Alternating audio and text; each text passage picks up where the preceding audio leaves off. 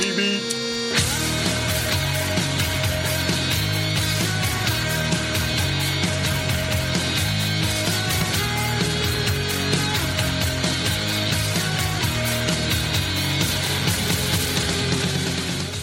嘿，大家大家好，然后那个小乔，然后又回来了，然后这里是电影 密那个小乔是 哪个呀？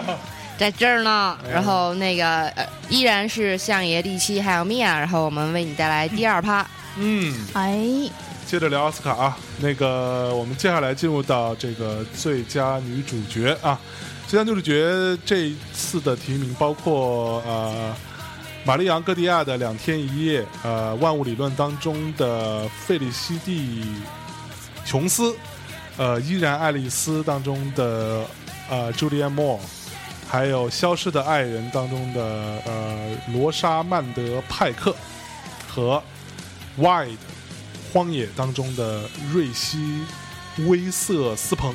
嗯，嗯这个最佳女主大家都有什么看法嘞？，OK，然后我这边的话是因为我看过的就是这这几部片子都不是特别多，你刚刚说这几个，嗯然后唯一看过的就是那个《消失的爱人》和《万物理论》，但是要说的就是，呃，就是《走出荒野》里面的这个啊、瑞希·威瑟斯彭，他之前演的是律政俏达人，然后他在之前也是做了非常大的突破，包括扮丑啊、变肥啊，然后去做自我挑战的事情，跟他之前的影片也完全的不一样。在这里面的话，还是要为他的勇气去点个赞。嗯因为当时他是刚刚在那个戛纳有刚刚获完奖，就是最佳女主。然后当时那个做完这提名之后，就特别多的人就希望他可以拿一个大满贯，啊，哈哈拿大满贯，然后都是金棕榈、戛纳还有包括奥斯卡一起都可以得到这个奖。然后但是最后没有没有如愿，还挺可惜的。所以朱莉安·摩尔拿了大满贯。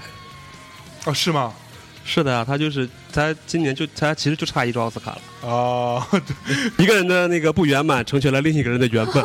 第七同学觉呃得我也只看过两部，是《伊兰爱丽丝》和《消失的爱人》，但我觉得我可能看的是还蛮主主流观众喜欢看的这两部片子。嗯嗯嗯，对，因为因为是之前，呃，伊兰爱丽丝是就是因为朱莉安·摩尔她有一个背景，就她之前的奖该拿的全都拿了，就差奥斯卡了，嗯，嗯所以他可能会有一个这种呃关注度水舞。同情票对，也不同情票，就是 你看，相比之下，五个片子呢，有一个片子有一个噱头，啊，那你当然就会去关注它。那《消失的爱人》不用说了，那很多人都会就是很早就会就会去关注它，是因为这个片子的特殊性嘛。对，所以我也就看了这两部。嗯然后呢，呃，相比之下，我真的是被朱莉安·摩尔的，呃，无论是他演演技也好，还是他那段表演也好，真的是把我很震撼住了。所以我就说，从理科生的角度说，他这个分数啊，他是抽离的分数多。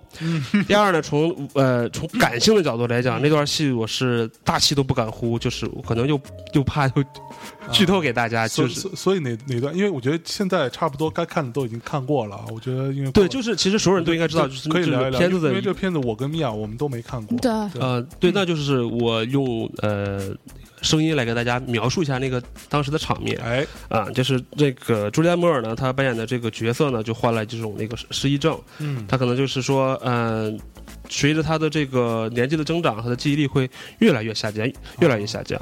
这种那个病呢，是那个所有人的触发几率是一样的，但是他他的角色还是一个语言学家。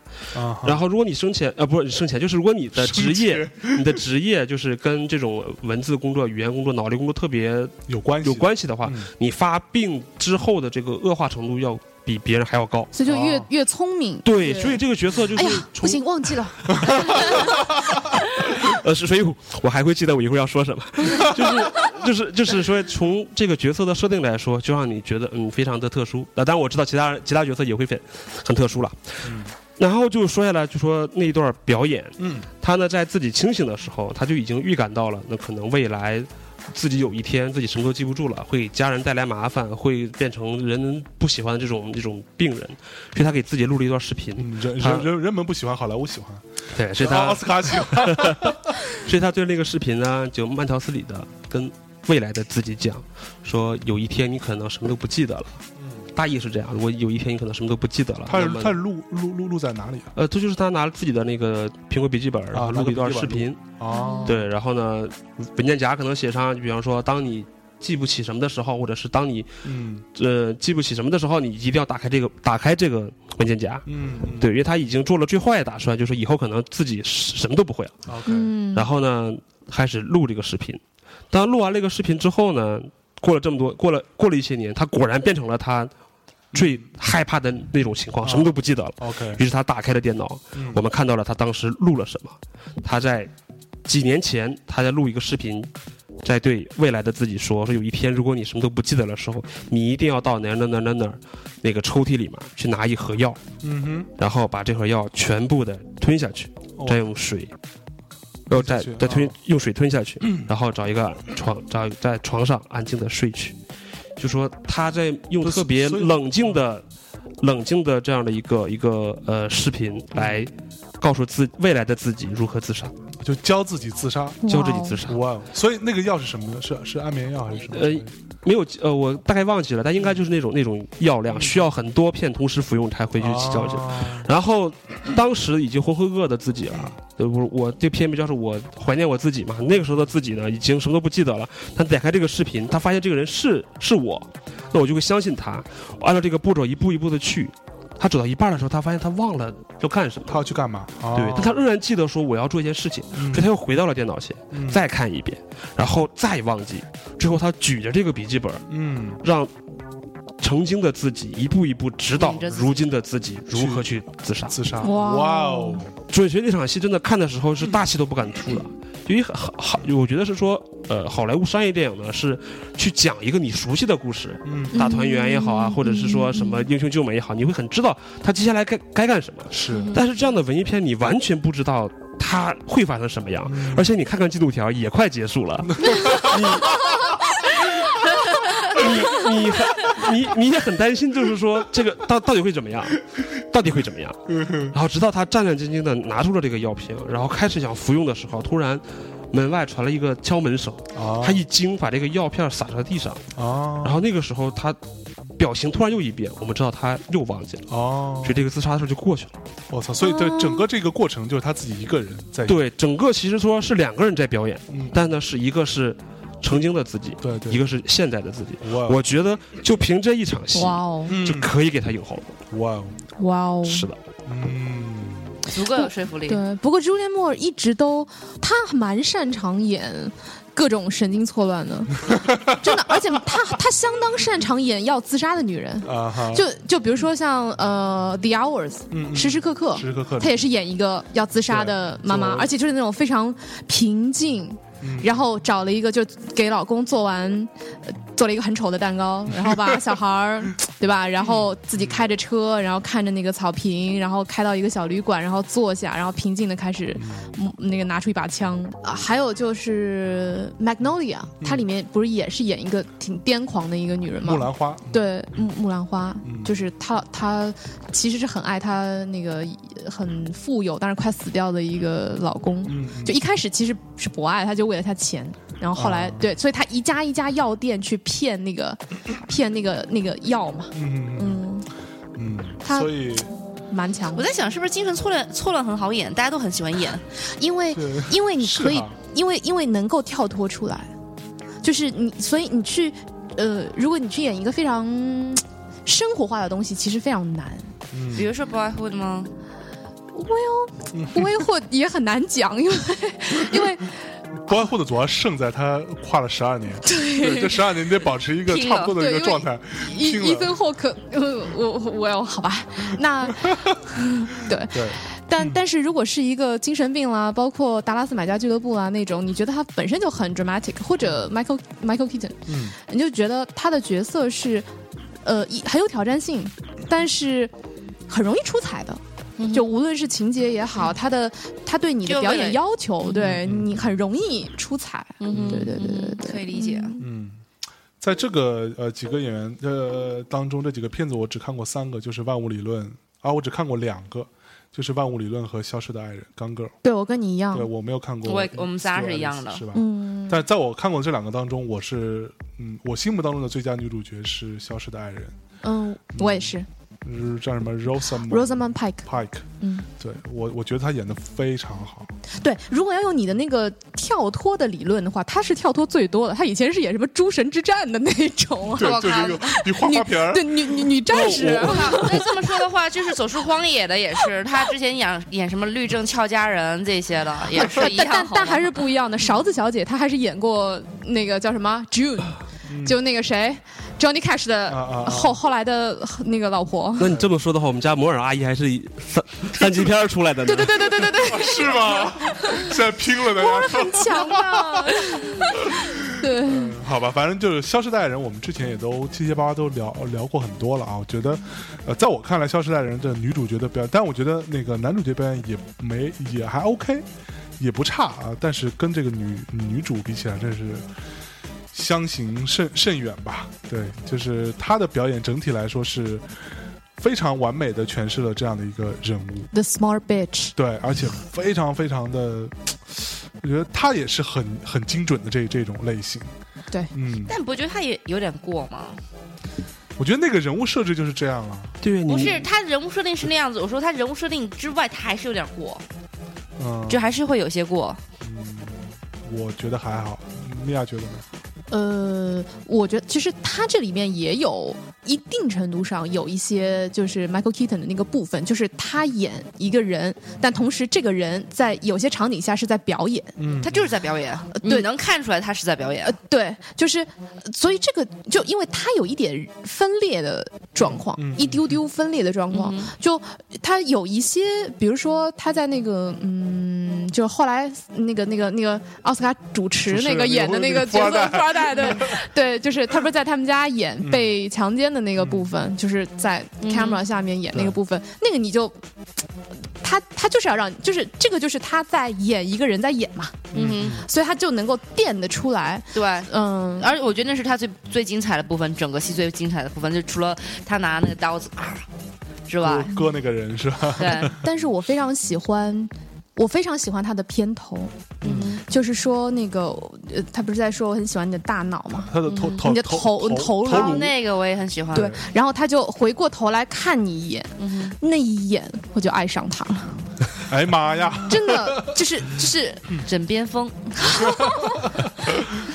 对，当然首先因为我也很喜欢人类的头颅嘛，所以我去，对我我我很喜欢人类的大脑，所所以他很多预告片他也会就是着重用那那个镜头对吧？对吧？对吧？嗯，对对对非对对，常有吸引力。那一眼非常嗯厉害反正我觉得大家如果没看过，自己去看看吧，大家自己做个判断，好吧？那我们接接着进入到女配啊，最佳女配角的提名包括《Boyhood》里边的帕特丽夏·阿奎特，包括《Wild》里边的 Laura Dean，包括《Imitation Game》里边的凯拉·奈特利，包括《Birdman》里边的 Emma Stone 和。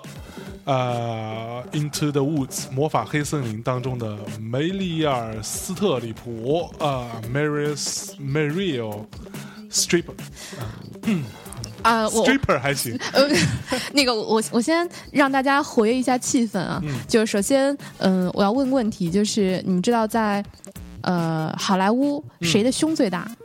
没理没理由死的离谱吗？不是 DiCaprio，因为他是 D cup。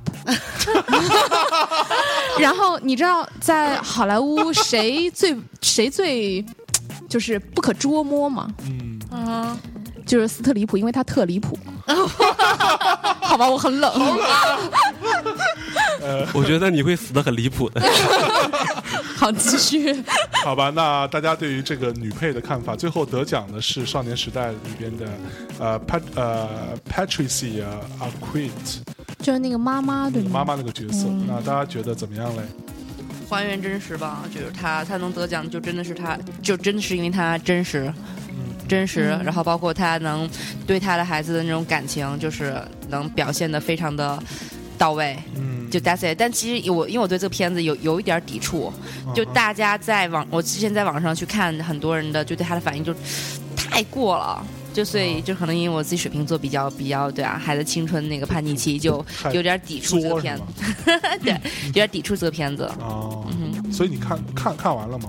我没看完，我没坚持下来，哦我没坚持下来，可能是因为那天也是有点累，所以就睡了就。哦，嗯，那第第七觉得嘞？呃，我完全没有注意他的。他在《少年时代》里面，因为可能所有人可能大部分人都是会把放到伊桑霍克或者是这个小孩儿。小孩儿身上，对，所以他就嗯、我不知道这这叫做幸还叫不幸，就是说他已经完全融入到这个角色里面了，我们自然而然的就是啊，他就是他的妈妈，然后就就是他这种爱表现的一带而过了，就觉得他就是理所当然就应该这样了。所以就是说，可能我看了片子之后，对他完全没有印象，所以我觉得我不知道这是好事还是坏事。是 所以我觉得这是从我来讲，呃，嗯我可能对他完全没有票数给他。嗯，对，然后再再插一句，就是真的不想再吐槽。嗯梅里尤斯的离谱就是梅勒斯的离谱了，每一次都要提名，我真的就是，天哪！然后每次又得不了是吗？对，就是他，他，而且他拿的奖已经足够多了嘛。我觉得说他真的，你就高调宣布一下，就不拿奖了就可以了啊，多多留一个名额出来，给一些新人，对吧？不过他就真的是老戏骨啊！这就是你已经演什么，你演魔法黑森林都能拿到提名了，你还想怎么 你还想怎么样？我靠，呃，那米娅还真是米娅觉得嘞，呃，我我其实其实这个奖我不太好评，因为我总共就看完了两部，就是 Kira Knightley 的那个 Imitation Game，对万游呃不对，那个叫什么模仿游戏和诶都那个 Emma Stone 的那个，所以 Emma Stone 已经我已经批他了，所以 但 Kira Knightley 呢，坦白讲我没看到他，就是你在整个片子当中你根本留意不到他，你嗯嗯。对，其实我也蛮费解的，但是但是他们还要他能得到女配提名的是什么规则？不知道，对，很费解。可。能呃是不是就是我们看不到他，就是他赢了？嗯，坦白讲，我觉得就好像 Begin Again，嗯。它也会好一些，就你还是能够看得到，就包括，嗯，我不知道在这个片子当中你，你你第一你看不到这个角色的作用，嗯他无论是对剧情也好，对于就他对什么都不起作用，嗯哼然后他也没有跟任何一个人怎么样的谈恋爱，对吧？卷福也不怎么鸟他，嗯，对，因为然后卷福是个 gay，对，就是，对吧？就是你你会觉得这个角色是一个你完全可以被忽略的角色，他就是一个，呃，就是革命情侣的其中一个需要嘛。是呃、所以，嗯，包括他的演技，你也不知道该从什么地方去去欣赏，因为我感没看出感觉不到，没看出对，演技出来，对你看不到他，嗯，就所以在我在这几个当中，我我呃看了三个，就是《少年时代》模仿游戏跟《鸟人》，那我我就只能选《少年时代》了。我觉得、就那个妈妈演的可能真的还不错吧，但是我我跟第七差不多，我也嗯其实没太注意，没感觉，没太注意到她。我觉得嗯，就这就在一开始的时候还稍微的，嗯嗯就能能感觉到一些。对，就她整个就当然我有一点，我觉得可能是因为这个女人，她作为一个成熟的演员，她在这个十二年的过程当中，她能保持一个这个这个戏，你不会觉得特别断嘛？嗯对，可哦可就可能这一点还蛮难得的。对，我你就你就想吧，他可至少他不能因为其他的戏真的会去，我操，我我再接一个像什么夜行者这种，我的瘦特别厉害或者什么之类的，他可能不但但好莱坞的演员都是可以顺瘦顺顺胖的啊，，是吧？对，这个这个没有问题，都是弹簧身材。反正就整体来，我觉得但你这么说有点道理，就连续性还、还还不错。对，有点道理。就他，我我我我不太知道，我我没有那么认真查，但是我看呃看到好像是这个导演是每每每年拍两个礼拜，嗯哼，就是就他就这两个礼拜来拍拍一段戏这样子。嗯，那我觉得就是在我看到这呃一年一年的这个这个这个小男孩，以这小男孩那个的成长作为他的一个时间的一个变化的状况来看，我觉得这个女主呃女配的表演还蛮连贯，蛮嗯蛮连贯的。嗯对，那你要这么说的，我也挺同意的，就是嗯可能小男孩只是需要表现自己就可以了，对的，然然后呢，这个母亲就要去配合他，是真的就是把这个配角的东西发挥的非常的稳定而且。他在符合这个剧情。对，因为可能小男孩儿，可能导演觉得你怎么发挥都可以，反正也是记录你的生活，是对对吧？可能我会加一些我的一些设计，然后你怎么样？但是他的中心是想表达一个男孩的成长经历，那么这个母亲就要去做各种各样的适应去配合这个。包括一个在每年你成长的经历可能不一样的一个细节的调整，他都要配合到。对对对，那这样子看你还注意不到他，哇，他真牛逼！对，好吧，我们这不像是夸奖，哎呦，好吧，那那个男配女配也讲完了，那接下来就说一说那个最佳外语片啊，最佳外语片不知道你们都看没看？那提名的包括呃艾达修女艾达，包呃那个好像是读成伊达啊，然后我一开始都都读艾达。来自波兰的，包括俄罗俄罗斯的利维坦，包括爱沙尼亚的金桔和毛里毛里塔尼亚的廷巴克图，还有阿根廷的电影呃《White Tales》荒蛮游戏。这个当中我只看过两部，就是艾呃伊达跟荒蛮呃荒蛮故事这两部。哇，你刚才说的，呃，伊达我下了，然后嗯利维坦我也下了，都还那个没看呢。对 me neither，嗯 me neither，我一点都没看一部。都没看。那对第七嘞？呃，我也是一部都没看，但是哎呀妈呀，那你来选吧，你来选吧。但但是就是最近的一个那个微博的一个趋势，肯定是有人把那个荒蛮故事的那个截图啊，嗯他就是一个女孩对一个男孩说那场戏翻出来，我估计会短时间内掀起一个大家重看的这个嗯势头的。对，种其实我看完之后，我觉得外语片给就我就仅就我看过这两部，我觉得给伊达是合理的。对，因为伊达是一个更加文艺气息，更加而且它是一个黑黑白片嘛，而且更加的画面的感觉、构图和对于这个人物非常平静的、压抑的这样的一个描写是很到位的。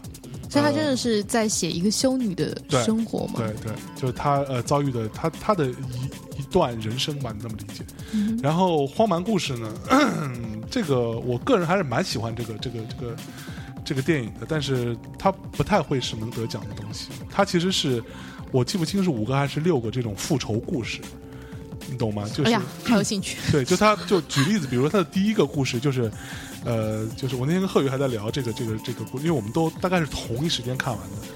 呃，第一个故事就讲在一个飞机上，然后有一个模特上来，然后完了旁边一个男的跟他搭讪。就说哎你你你是干嘛的？那个人说我是个模模特。说你干嘛的？那男的说我是个乐评人。然后 然后完了这个他说啊那你是凭什么？就是凭 rock and roll 嘛。就说那个你你是干嘛的？我是一个乐评，那你是凭什么？我是凭音乐的。继续继续。对，然后他说不是，我是评摇呃评古典音乐的。然后他说哦，那个呃真巧，我的前男友也是一个做古典音乐的。然后那个那个人就问他说，那这个人是叫什么呢？没准我会知道。他说不不，你不会知道他。然后他他说你没事，你说给我听，没准我知道他。要把名字说出来。然后他说哦，我我对他印象非常深，他非常非常烂，这个人就是他做的东西很差。然后有一次在一个什么这种评审里边，一个评奖比赛里边，我把他轰轰出去了。所以我记得这个人的名字。然后这时候后边就站起来一个人说：“哦，你们说这个人我也认识，我是他的中学老师，什么他也很差什么之类的。”然后后来就所有人，大概猜到大家的结局你知道，就整个飞机上所有人都认识这个男的，然后空姐也认识这个这个男的。然后完了，这时候那空姐就跑跑出来说：“完了，我也认识这男的。然后现在他是我们这个飞机的机长，然后他已经把 驾驶舱反锁起来了。” 我靠，我就是那个人。对，然后然后完完了那个，呃，这时候飞机开始急速下下下下降，好想看啊！就这样一个故事，你懂吗？然后完了那个他的就有一个大胖子冲过来敲门说：“那我是你的精精神病医生。”然后说那个呃那个其实这个一切都不是你的错呀，都是你从小你父母对你的这个呃不好造成你的这个阴影什么之类的。然后这时候飞机我就开始俯很快速的俯冲，然后这时候切到地面上一个画面，就有一个老头老太太坐坐在一个游泳池，还有一个花园里面忘记了，然后就撞到这个老头老太然后画面就，就就没了。所以那就是他爸妈他。爸妈对，就是就是类似于这样的故事。所以一定不要乱搭讪，你知道吗？呃，这个是真的是一个就是反东方谋杀、东方快车谋杀案的一个这样的一个故事。对对对对，嗯，最后就是他其实是就是就是就这样的东西嘛。说白了，你和整个有这种东西，我在想说就是 brilliant idea，因为我觉得就是它是那种，呃，我因为很多电影我都觉得是噱头电影。嗯，就是这个也是那种噱头。对对对对，就是就好比说，这可以完全可以放进黑镜里啊。对对对，就是泰迪熊啊，或者是说呃什么这种片，就是它你看预告片，或者是你听它故事，呃就觉得非常有趣，嗯，但是它肯定是就是嗯，像你说拿不了奖，或者说对它可能就是拍成长片或者怎么样，就没有那么多乐趣。说白了，我觉得这种东西就就像我我一直以来对于电影的一个评评价标准，我觉得比较低级的呃趣味吧，有没有那么高级的趣味？这么说好了，就是讲故事。就是讲一个有趣的或者、呃、特别嗯、耸人听闻的也好，特别抓人的一个故事，这个是一个比较呃初级的一个要求。对然后其实呃更高要求的是讲情绪也好，塑造人物也好，其实是有更更高的一个诉求的。不，比如说我们看很多真正牛逼的电影，它其实你说故事有什么了不起吗？你真的把它用那个类似于古阿莫嗯那样方式两分半就搞定讲完之后，了你。觉得这故事也就这样。但你发现古古阿莫讲的只能讲一些这种有故事情节的东西，对，对，比如说《暮光之城》啊什么。当然，他也讲了鸟鸟人，对对。但是你说那鸟人也有情节嘛？对，但这个东西其实并不是它的重点，嗯就故事性不是它的重点。但是像荒呃荒蛮故事，就 White Tales 这个，基本上就是每个都是在讲故事，这样那我想问的是，这些故事之间有联系吗？没有没有没有任何关系。哦它就是一个一个故事。其实说白了就是短篇集，嗯然后拼到一起，你懂吗？但是都很 wild，就对。对对，就是都在一个主题下面的一个对，都是复仇跟复仇有关的。对，这很像日本人干的事儿，啊，还真的有点对吗？嗯很像日本人的思维方式啊。但他最最后一个故事跟复仇关系有一点不是那么大，然后也也是一个非常作的一个女的的故事，大家自己看吧。对，嗯，我觉得还蛮值得蛮值得一看的。当一个 OK，你安利成功。嗯消遣的东西。要看要看。对嗯，好，那接下来这这些我们就稍微讲一讲啊，包括什么最佳改编剧本是模仿游戏啊，模仿游戏你们都看了吗？看了，没有，都没看，所以米娅老师觉得模仿游戏怎么样？我个人是不太喜欢这种电影的。嗯，我觉得第一，呃，当他开头的时候，其实我特别有兴趣。嗯哼，就当他开始就卷福开始用他的标准的伦敦腔，对，然后开始讲说那个我什么类似于你要什么啊 pay attention 之类的，我会觉得哇，开始了，对，结果就没有了。对，然后你你就是你你你会觉得这是一个在我看来有点虎头蛇尾的一个，它让你的 expectation 非常高，是，但是它的完成度并没有那么好。嗯呃，他想要做一个史诗的东西，嗯。但是。呃，那这样说吧，比如《暴裂鼓手》，嗯哼，他占了一个市，嗯。然后呃，比如说鸟人，他占了一个，哎呀，反正鸟人啦，占了占了一些东西，对，占了很多，对，就是，但是模仿游戏，你觉得哦，对，那个万有引力他占了残疾人，对吧？然后但但是万有引力你他什么都没有占啊，模但模仿游戏你占了一个同同性恋，就 gay，那他也没有具体在讲这个事情啊，嗯他同性恋只是一个影子，或者说他只是一个呃触发点，但他没有，他是一个时代背景，嗯它是一个 background information，它嗯。它并不是它并不是一个呃主要推动故事情节发展的东西。然后呃，包括呃，可能也因为我对于图灵这个人本身没有特别大的崇拜感，嗯。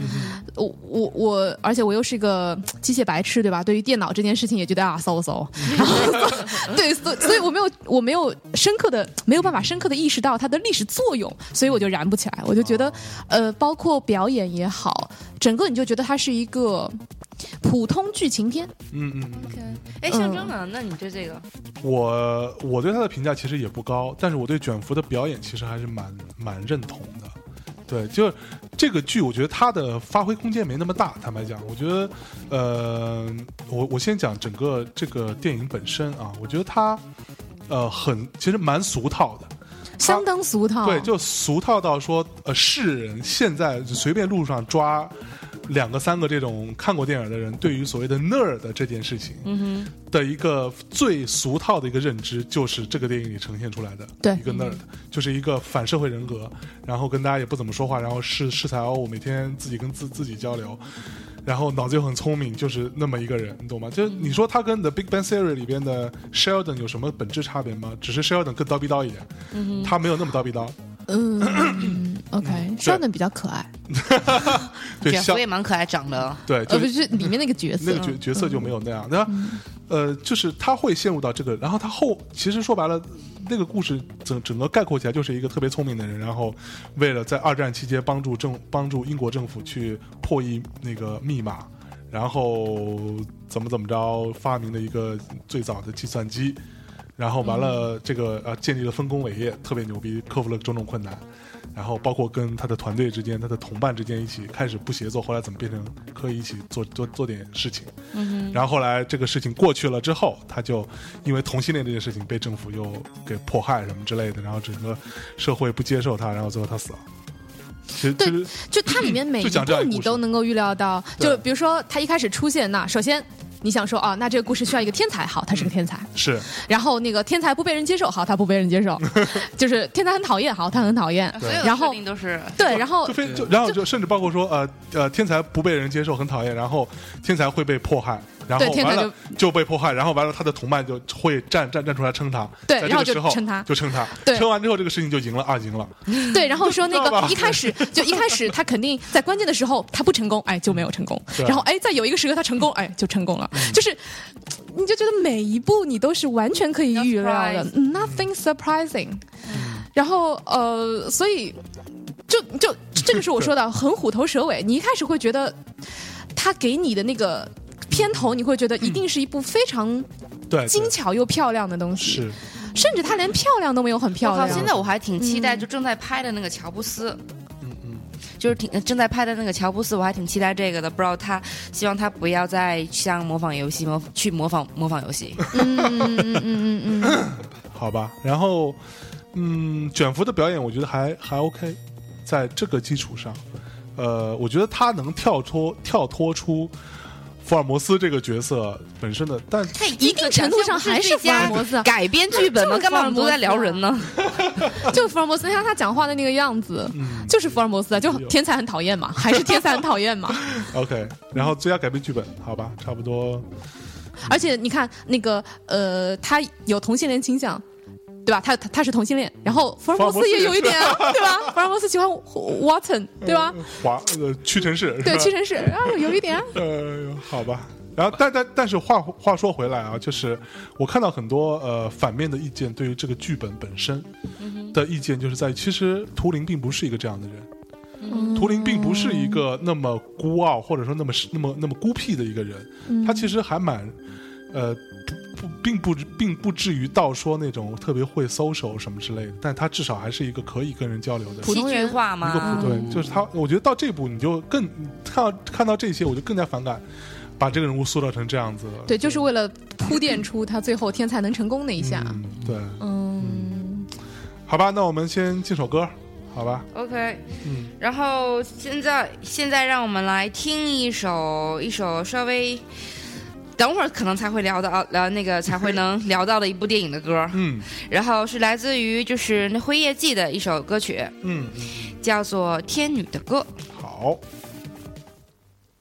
回れ回れよ水車回れ回ってお日さん呼んでこい回ってお日さん呼んでこい 鳥虫獣草木花。春夏秋冬連れてこい。春夏秋冬連れてこい。回れ巡れ巡れよ。遥かな時。巡って心を呼び返せ。巡って心を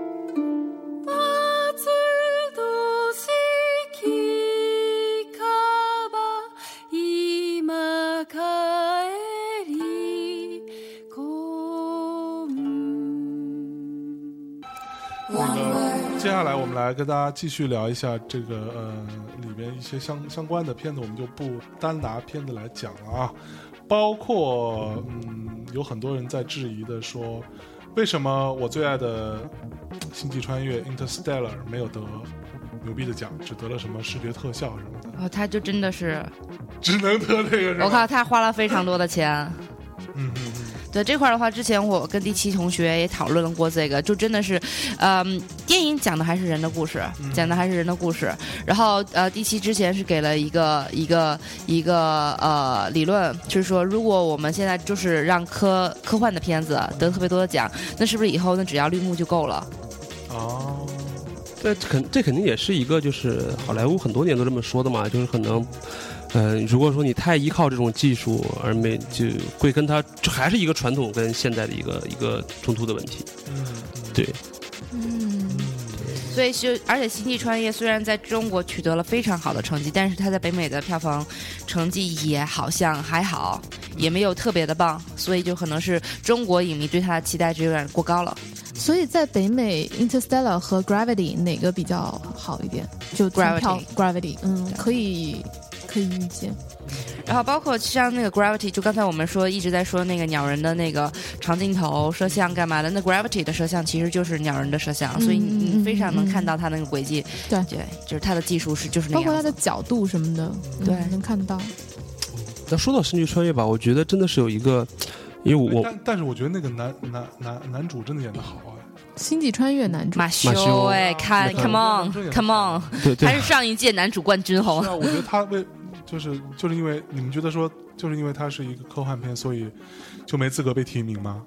我觉得是这样，就是如果我是这家公司，或者说制片呀，或者是发行也好之类的，就是奥斯卡其实从最佳电影中间没没有太多奥科幻片能获得奖的，嗯，那而且他应该知道说他即使提交了，可能也也也没什么戏也没。什么戏，就干脆就也不提。对对对对。嗯。我觉得再插一句就是它的一个插曲了，就是在《星际穿越》在中国上映的时候呢，哎，我们也我也参，就是我们在做传传奇的客户也也参与了宣传，它确实是有一个误导，就很多人都觉得，呃，诺兰就应该拍烧脑的科幻电影，嗯嗯对，但恰但恰恰就是说《星际穿越》就是真的是很一部理论派，呃，我我是觉得他很很感人，啊，嗯，呃，对父女情嘛，对对对他的重重点其实是在父女情。对，他真的只是在一个外科幻的一个外壳下面讲的，还是一个很但你不觉得他对技术的那种专注度，真确实也令人哇汗颜？呃，还好吧，因为我我因为我我们在最后看，因为我肯定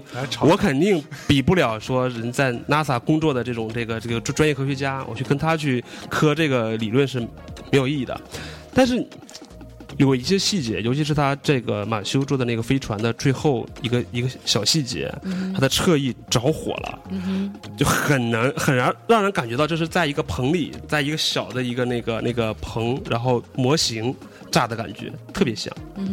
对，所以你说，就是嗯当然这就是一个小插曲了。对我只是还觉得说，《星际穿越》还是一个很好的一部文呃剧情片啊，只是因为有了这种科幻包装。对，这个插了一句。嗯，那你们觉得马修他老人家演的还行吗？星际穿越啊，星际穿越。里面是演的好，是啊，在里面相对来说好，对，你就跟他自己比起来，其实也就还好。对，跟他之前的作品的话就跟跟跟还好了。达达拉斯美家俱乐部比，你跟美家俱乐部，你跟侦探比的话，那就没办法比了。对。对。买家俱乐部好。嗯但是这完全是不同的，我觉得，嗯、就是演员成全角色，角色也成全演员嘛。嗯呃，马家俱乐部那件事情完全就是在成全他嘛。那个就是奔着拿各种奖对去，的。对是的。然后，但是星际穿越其实是一个更 bigger picture 的事情，嗯并不是某一个呃，相对来说啊，嗯嗯不是某一个人的一个一个事情。嗯嗯，嗯，对说白了，他又回到我理论说，你还是要花钱去公关这个事儿的嘛。那你一心心心想说这个没有必要，也不可能得奖，何必花这个钱呢？对吧田？忌赛马。就做这拉比也也不便宜，是吧？对嗯请各种人吃饭。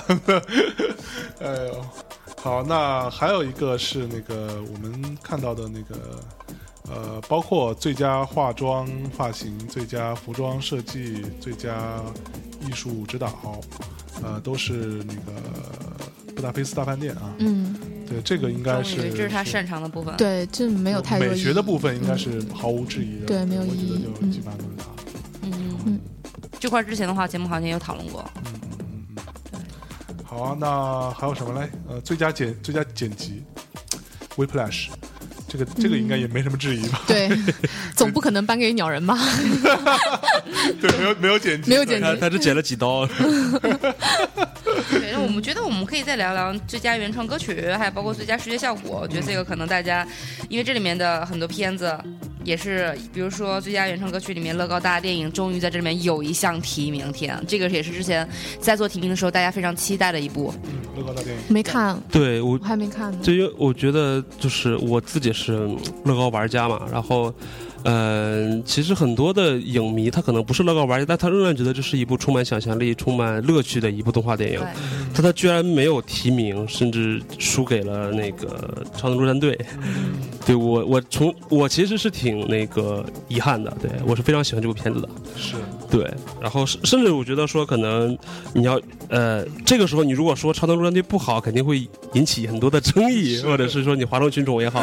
对，但是我真的觉得超嗯超能陆战队没有想象那么好，包括他现在取得这么高的票房，可能是。对其实对我来说，嗯，我觉得就这个，我们我们呃稍晚一点，我们再接近呃就就是在这一期，我们接着再聊动画这件事儿，好吧？那那个，我觉得超能，我自己觉得超能陆战队也没有那么好，我觉得还不错吧，就是一个中规中矩的迪士尼也好，什么梦工厂，这这这这就是他们的水水准之作吧。你说能有多优秀？我甚至我我我没我没那么觉得，我靠，他在他在 IP 全球化的认知上面这一点，我靠做到非常的牛逼。通过第一部，然后跟那个银河护卫队一样，就被大家所有人所熟知，然后并且牢牢记住他的 IP 形象，这个是非常非常不容易的一点。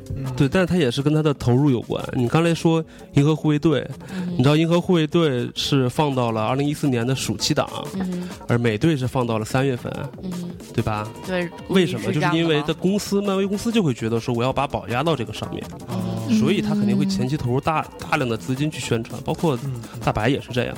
哎，那他跟呃，就大白跟银河护卫队是一个公司吗？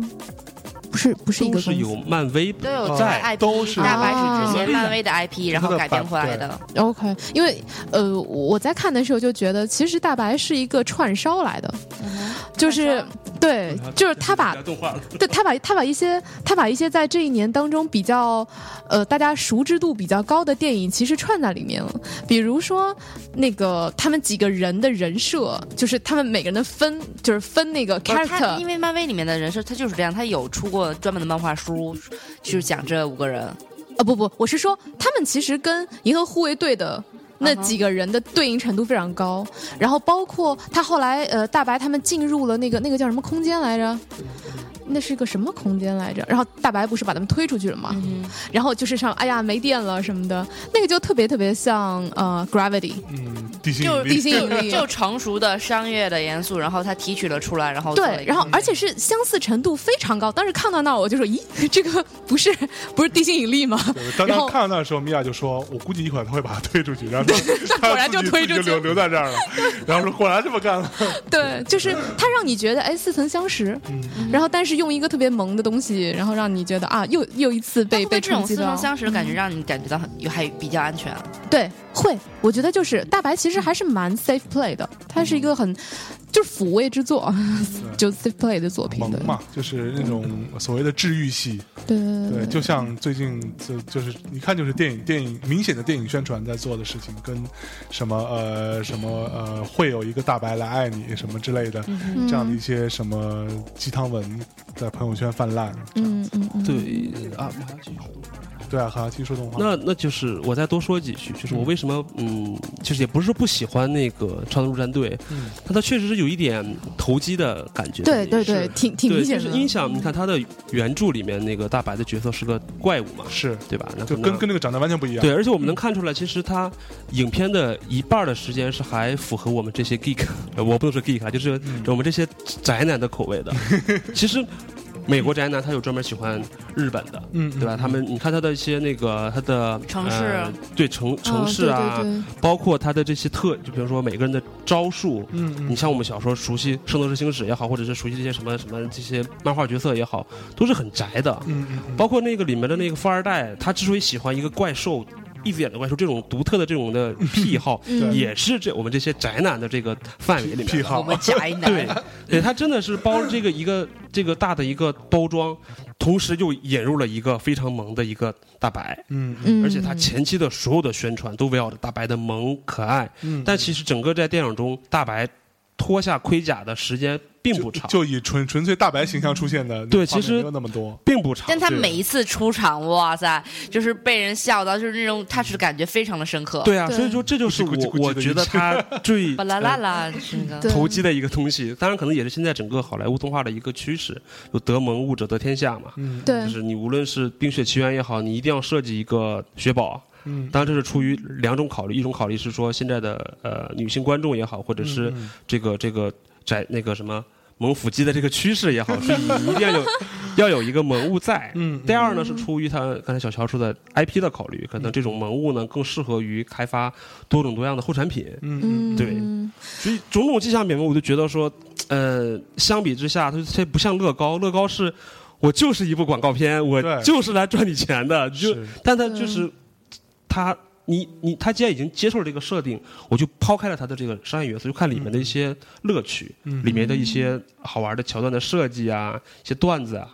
对，尤其我还是一个乐高玩家，我知道乐高它它这段经历，它并不是大家现在知道的说这么的辉煌，以前也经历了这么这个挫折，是。都卖不出去了，然后直到他最近开始收这些这呃版权，开始嗯慢慢一点一点的成为现在全球都大家都喜欢的这个游戏。嗯其其实你这么讲的话，我也甚至觉得，把大白的形象变成现在这个样子，从呃做副做这种周边产品吧上的考量来说，也会更便宜吧？对，对，但其实我我我是想说，呃，这个点其实除了萌之外，还有一个暖男的点，啊，就是包括之前那棵树，就是新啊，那 Groot。是什么？对对对，Groot，I am 嗯 Groot，对对对对对，就是 We are Groot。对，你看，包括现在的很多的那个 marketing，就是他做的宣传，很多都是集中在他什么保护你那个拥抱啊，什么，这其实也是打了时下的这个所以现在暖男的点。对，所以到底是我们现在这群人有多脆弱，然后就一定需要 对啊，这个是这样的东西来，我觉得这个是一个就是。人人人性大家最普遍的东西，你的萌物的设计就是这样。嗯嗯嗯。对，包括你说我们呃，我之前做《疯狂原始人》啊，那个时候的皮带猴也好，或者是鹦鹉虎也好，嗯嗯。它看起来很吓人，是。但是它又很怕火对，的这个设设计，就非常的萌，就变成了一个大猫一样的。对，就它要有一个瑕疵，嗯，就它有一个弱点，然后那个弱点让你觉得很对啊，很所以这可爱，就对，这当然我们也不是说那个属于有的人喜欢大白就喜欢这部电影，我觉得这也是他的成功之处，并不是说那像我们这些说觉得他太投机了就不是好电影，让很多人嗯，他只要有一个点能让大家接受呢，就是一部好电影了。嗯，对包括现在在中国的票房也证明了这一点，对，现在还好，现三亿了吗？有没有？已经三亿多已，经很高了，我觉得。三亿多就，作为一个动画电影来说，但但没有超出预期，是啊，但它没有超出预期。那呃，所以动画这件事情，我们看到今年的动画长片啊，动画短片我们就不说了啊，都我我我都没看过，我相信你们也都没看过吧？没有呃，今年的动跟动画有关的这个动画长片呢，呃，有两个事儿，一个就是呃，宫崎骏有被呃授予一个终身成就奖，在这个奥斯卡上，但是他没没有参加那个颁奖礼，他是在那个另外一个颁小颁奖礼上录了一段东西出来。对，然后动画长片的提名，呃，包括《Big Hero Six》就是《超能陆战队》，也包括《盒子怪》《驯龙高手二》《海洋之歌》，以及吉普力出的《辉夜姬物语》，呃高高田勋执导的对，呃《辉夜姬物语》十十四年还是十六年之作？对啊，十八年，说错，十八年之作。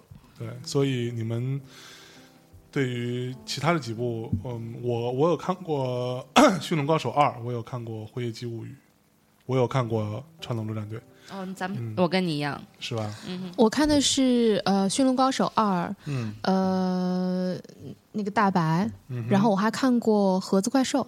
啊，对，哦，那现在腾讯视频上有正版的，对，我是我 我是在那个从国外回来的飞机上看的，所以其实我看的是一个没有中文版的，啊，没有中文字幕的没有中文字幕的，对对对对，是一个英文字幕的东西。我其实还蛮喜欢盒子怪兽的，嗯它从制作上就嗯，反正很符合我的口味。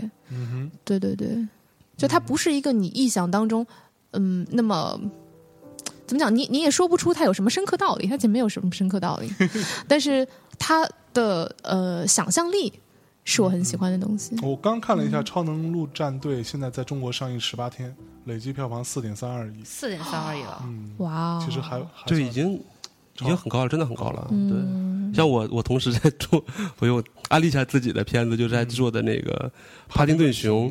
对他就是很吃亏在就是，呃当然作为形象来讲，帕丁顿熊其实要比大白更早，对就就有嘛，对吧？但是 iconic，啊嗯，对啊对对对，但是就是从萌的可爱的这个程度来讲，确实不如大白。所以它现在上映十三天，累计四千啊没有没有它八八千四百九十一还有。但还不到一亿，也挺好了，其实对。对，其实也挺好了。对，嗯，所以中国动画到底有有希望吗？你们觉得？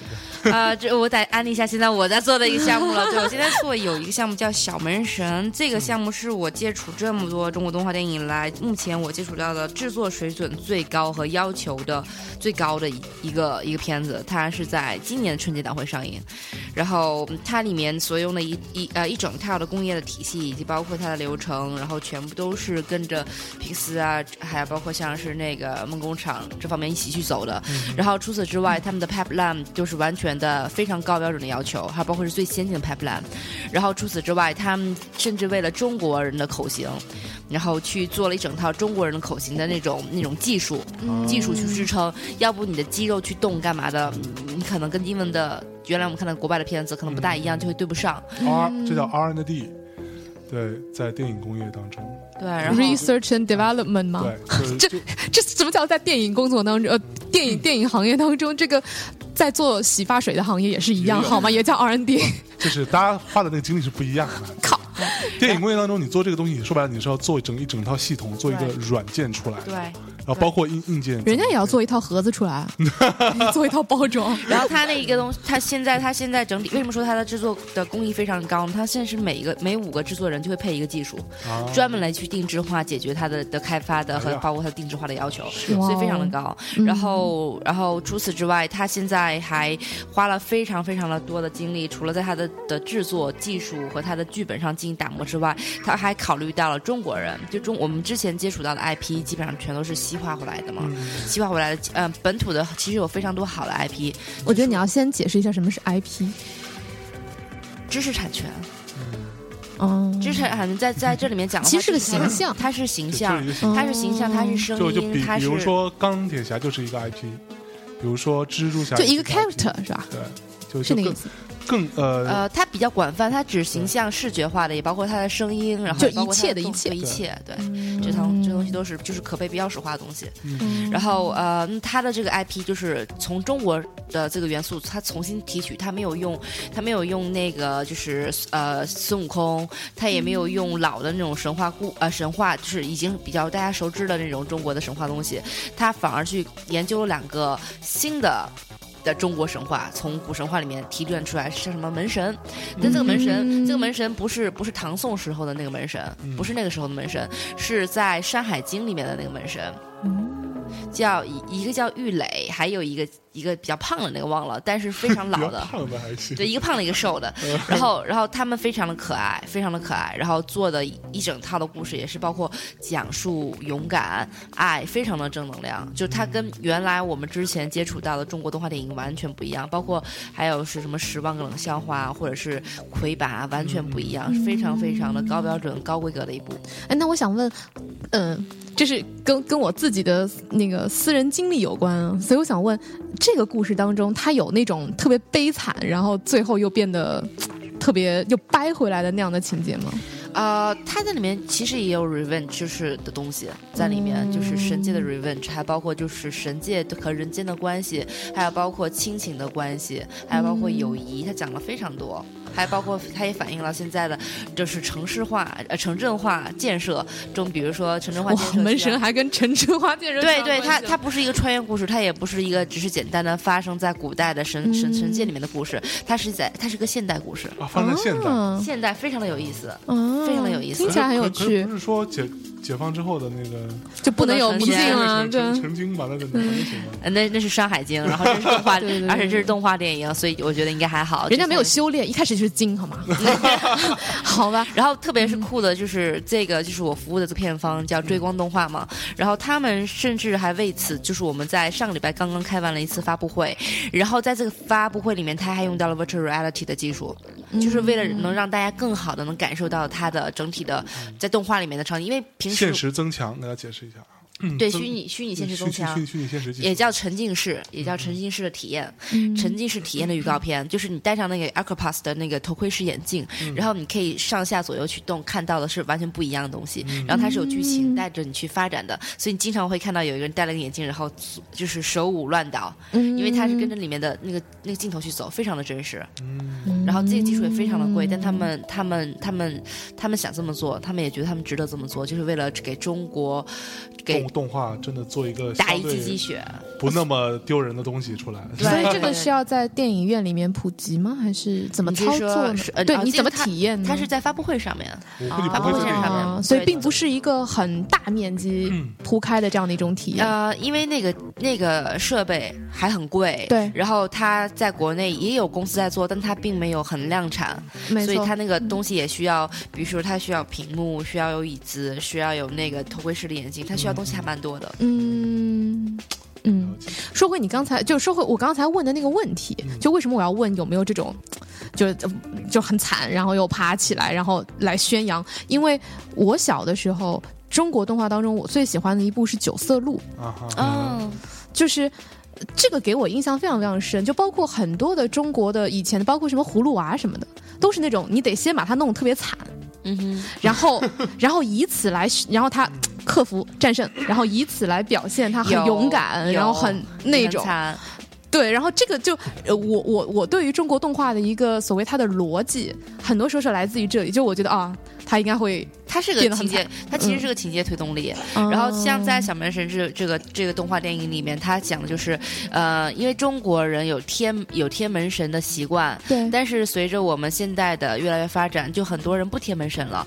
那不贴门神意味着什么呢？就是门神要下岗了，哦，就没有香火了，就没有香火，哦要下岗了。而那个城市里面的那户人家，那个馄饨店，那个那户人家，他们是当地是馄馄饨店，是个馄饨店，然后这么高大上的职业，然后那馄饨店还是祖传的，哎呀妈呀，就是他有他有三代，就这一代的妈妈、妈妈的妈妈和妈妈的妈妈。祖传下来的，然后他们要面临着被拆迁，但他也是那个城市里面最后一家贴贴门神的的一个、一个一个店铺，所以那个门神就下凡来到了那个地方，然后帮助帮助大家贴门神感动了是吧？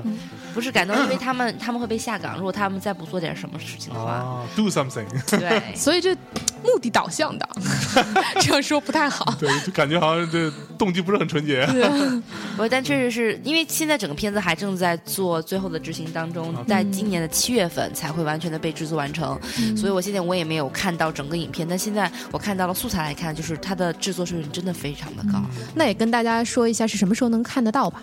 就啊目前暂定的是二零一六年的一月份，我靠，啊，元旦附近，呃十个月以后，十个月以后，对，没错，刚才还就是你聊的那个曲线的那个事情，嗯就是嗯嗯。你像那个好莱坞的编剧圣经，就是那个麦基写的那个故事，嗯就他有很多的故事都已经成为一个八模型股八股对对对对对对嗯，其实就是我们熟悉的故事，它都是这个，对。对，它已经都抽离出来了，而且人们在看电影的时候呢，他也需要一个这样的一个情感曲线去去去去吸引他。对这是一个比较正常的，对，对其实这个就好像是，嗯、我我经常跟朋友讲，就是说，比如说，当你看恐怖片或者悬疑片，它必须有一个情节，就是有一扇虚掩的门，然后那个女主角或者男主角他就慢慢的向那个门走过去，对，然后你就挡也挡不住啊。对，然后你就一直跟他说：“妈逼，不要走过去啊！” 然后里面一定有什么什么玩意儿，然后他就是会走过去，他必须要有这么这样的一个情节，这个就应该像你说的那个一个一个八股的一个一个部分吧。对对对，嗯，这这？些都是被模模板化了的东西。对对，其实说白了，你按照这个东西写呢，你的故事不会太难看。不出错，对对对，而且观众其实也在期待这样的一幕。嗯，因为他已经被习惯接受成这样子这样子个定对式了，对对对对，嗯，那所以说到说回这个动画片儿啊，就是今年的很多人说啊，也有很多听众在提问说，为什么《辉夜姬物语》这么一个牛逼的作品没有得到最佳动画长片？那前前两年还有那个《千与千寻》还得得了呢，什么之类的，对吧？呃，好像那个魔那个森林公主不幽灵公主好像也有得个什么奖，没有吧？有毒吗？没有吧我？不太知道啊，我记不清了。反正至少《千与千寻》是得了。对，那这个你们怎么看呢？呃，辉夜姬是高田勋非常非应该是他最后一部了吧？花了花了非常非常多的钱和精力和精血去去做这个嗯做这部动画电影。然后你看过这部电影，也应该能感觉到它整体的画风，它的是它的它的那种风格和和他想要传递的东西。在这里又碰到两个问题，一个是就是奥斯卡评委的他的他的他的价值观的问题，嗯，就他的呃美美学体系跟这个其实不是很搭。一是他的美学体系，其次二的话，因为那个这呃《辉夜姬》这部电影这部动画电影，它所改编来自于一个很古老的一个日本对，传说民间传说民间传说。那这个传说它是有它的群众基础，但是在美国有吗？没有，那所以它的整体感同身受，它就只能当做一个一个一个故事片来看。但是如果你发现你当一个故事片来看，它有点平淡，嗯嗯。而且有点俗套，嗯，而且它有两个小时，嗯对，嗯有点长。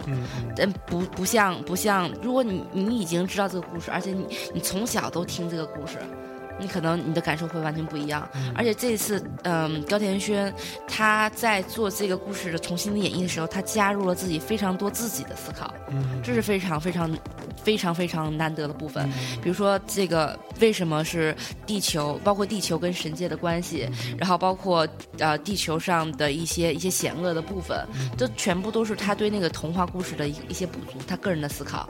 但是这个都是需要建立在你对这个故事非常非常的熟知嗯的基础之上。但是我不想，我不觉得奥斯卡的评委可能会是。会有、嗯会有这方面的。但但同时，我也觉得说，前几年呃吉吉普力的那一部《千与千寻》能够得到奥斯卡的这种最佳动画长片，本身就是一个很例外的事情。对，我觉得这个并并不能够当做一个说呃呃，你觉得奥斯卡的评审终于对动画这个追求更高了，其实并不是这样。那个那个其实是一个很呃在常理之外的一个状况。对，嗯其实坦白讲，我也并不觉得奥斯卡的评审真的能够了解、深刻的理解到《千与千寻》里边所讨论的那些精神层面的事情。对，嗯，对其实这部也一样，对啊，危机就是这这部也是这部就就非常精神层面的就更难了。嗯我觉得那那个那个《千与千寻》至少还让他们觉得非常东方，非常的神秘，非常的那种妖魔鬼鬼怪什么各种，然后觉得哇靠，这个想象力太牛逼了。但是《千与千寻》不那个《辉夜姬》其实让你觉得就一开始是有有这方面的神话的元素，但是对它后面的话就是完全在讲人世间人情的故事。是，而且尤其是像高田勋这个那个呃监督本身，就我们之前跟 CMJ 也也都聊聊过，他是偏向于这种比较人文的东西的。嗯，就是呃吉普力作品当中很多，比如说像呃除了那些特别飞的什么天空之城啊什么。之类的，这些是呃宫崎骏来监督的一些比较人文的东西，包括我们之前反复讲的那个呃岁月的童话呀，包括什么是像萤火虫之墓啊，这些嗯。其实都是高田勋来他来主主导的他的一个价值观的一个呈现。嗯，我觉得呃呃，我我我没有看过这部，嗯，还没有看过这部片子啊。但是因为我，呃，我知道这个主曲姬的故事，就是它《辉夜姬》其实是那个竹取物语嘛，就主曲姬的故事。那呃，我觉得其实对于西方人竹，还是竹？就它是它其实是从竹子当中对，弄出来，所以应该是在纠结那个字儿的正确发音。猪猪猪猪猪，对，所以呃，其实对于西方人来说，他已经习惯了，比如说迪士尼，就这其实是一样的事情，就是公主嘛，就大家对于公主应该干什么事情的定义，就是西西方人对于公主，呃，在动画片当中的形象，其实主要就是两种，一种就是。你不知道你是公主，什么灰姑娘，对吧？就是你你你飞，就是呃，飞上枝头变凤凰，嗯，然后你就开开心心的生活下去。都是开开心心的生活下去。最对，然后第二种呢，对于公主的反叛就是你一开始出现的时候你是个公主，然后你特别反叛，嗯。就比如说什么长发公主啊什么的，来突出她很勇敢，嗯。然后她挑战自己的勇敢游戏什么勇敢的心啊，不是这对对对，就属于这种，就她对于呃，对于公主的形象，其实她并没有期待她会变成一个更深刻的东西。她对于公主，或者说对于这一类的女子，他有一个大概的这个期待值，而他的期待值就是你去 fulfill，你去完成你的这个当公主的使命，然后就好了。就你就不要再跟我讲别，你就请你好好的、开心的生活下去吧。对对对最后的结局一定是和王子幸福的生活在一起。对，对你刚才也说到了，就是那个《千与千寻》的事儿，那毕竟是就是奥斯卡开始设立这个动画片长篇奖的第第二次吧，应该是。我觉得你肯定会有这个阶段，就是他刚开始设立的奖项的时候，可能像是没有什么标准啊，或者是摸索类的，他可能会比较宽泛一些，很多多元化都可以来。但你看之后的全都是总动员系列，嗯嗯呃，迪士尼也好，或者是皮克斯也好，这些的，他就返回到了这个奥斯卡的主流判断里面了，是。还是这种动画片，就是对。最主流的商业动画片，对对对才会得对对对，会有会有这样的一个趋势。嗯嗯，好吧，嗯 OK，我是想补充刚刚米娅的有一点，就是说刚刚说呃西方人对于公主的判断，那在《辉夜姬》里面那个公主她是恰好做相反的事情，她是作为一个人类，然后体验人类的人情，就是没错。呃人间冷冷暖，对，对对对对对这这个是这这个这个 twist 其实并不是那么容易被理就是解。就是公主的的，我我好像是公主的恶与罚，这也是她的，这也是她的一个一个标题嘛，嗯，所以就可能跟他不大一样，有点 against 的意思。对对就看不懂。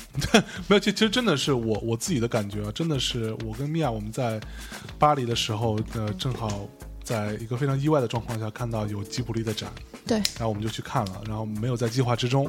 看完那个展之后，我们出来就真的感慨说，美国人的动画片是一辈子也没有这样的想象力的。对，就那个那个差距是非常非常远的。我当然不是说那种商业电影真的不好，但但是你要真的是从艺术层面上来讨论的话，宫崎骏和吉吉卜力他们那那波人所所所代表的这种艺术价值的审美取向，在我的评判当中是高的很多很多的。那是，对，对这动画产业还是拼不过日本的。嗯是，对包括你说三，大支柱，包括你说我之前也要安利，就是那个《疯狂原始人》嘛，那个真的是我近几年看过就是最喜欢的动画片。我也非常喜欢。对，它不光是它的剧情，包括它的一些创意，它的一些想象力，对，对它就是比我是觉得比那些嗯那种流水线出来的动画片的想象力要好太多。对，那那个真的是一个我我在我看来是这种所谓的三 D，呃，美国动画电影当中近几年我看到我最喜欢的，就他，而且你知道他那个那个，我们就稍微多讲几句啊，《疯狂原始人》，我觉得甚至在呃我在看的时候刚开场，你记得那个刚开场那个片段是他们一家子，去打猎嘛，嗯。对吧？就那短短的几分钟时间，每个人物的特性，每个人物的性格特征，谁全部都出来了全部都出来了，就在那那那那个打猎的过程当中。对，就他用这么点时间就可以把这个事情都交代清楚，我觉得这个是一个非常非常厉害的一个功底在这里头。对我这时候又不 又不禁要吐槽一下《超能陆战队》，就是人家就是可能《疯狂原始人》用一场戏、几场戏就把整个这个人物故事的背景全说得清楚了，但是《超能陆战队》我呃挺挺觉得遗憾，就是他中间要卡了一下。嗯嗯，对，就是说之前这个这个哥哥弟弟的这个感情，然后怎么样，他又那个不小心意外也是被被害死了，然后又过了几年，这个这个其实这个停顿我非常不喜欢。嗯哼，对，嗯，你觉得你觉得其实对于人物塑造是有一定的问题。对其实说白了，这里面那个人呃每个人物都非常的片面，就是就包括超能陆战队里边另外那几个人，你都不知道他是什么人。对吧？其实你不知道他他们就是为为了要组队的。对对对对，就不不需要就他不需要知道他他什么性格根本就不重要，在这里边看完之后你你全忘了，对你就记得一个大白，对和一个有恋兄情节的一个弟弟，对就这样俩人。对，那个弟弟都没有大白那么大白，其实他也也是也是一个没有什么性格的人。对，就就整体来说，我还没有那么喜欢这部电影吧。好吧，那我们今天的节目差不多就到这里，好吧？OK，好那最后谢谢大家给大家带来一首歌，结束我们这一期的节目。好嗯，然后是什么歌嘞？接下来的话，就是刚才我们也聊到了非常多那个《辉夜姬》，虽然《辉夜姬》没有获得最佳动画长片，但是我们可以在歌曲里面再感受它到它的美妙。不是已经放放过一次？哦，它的歌曲都非常好听，啊因为有里面还有久石让的歌曲。好嘞，那我们再来一首《辉夜姬》。OK，对，再来一首《辉夜姬》，在这首歌叫什么？这首歌叫做《生命》，好，在这首音乐当中跟大家说再见，拜拜。拜拜，拜拜。拜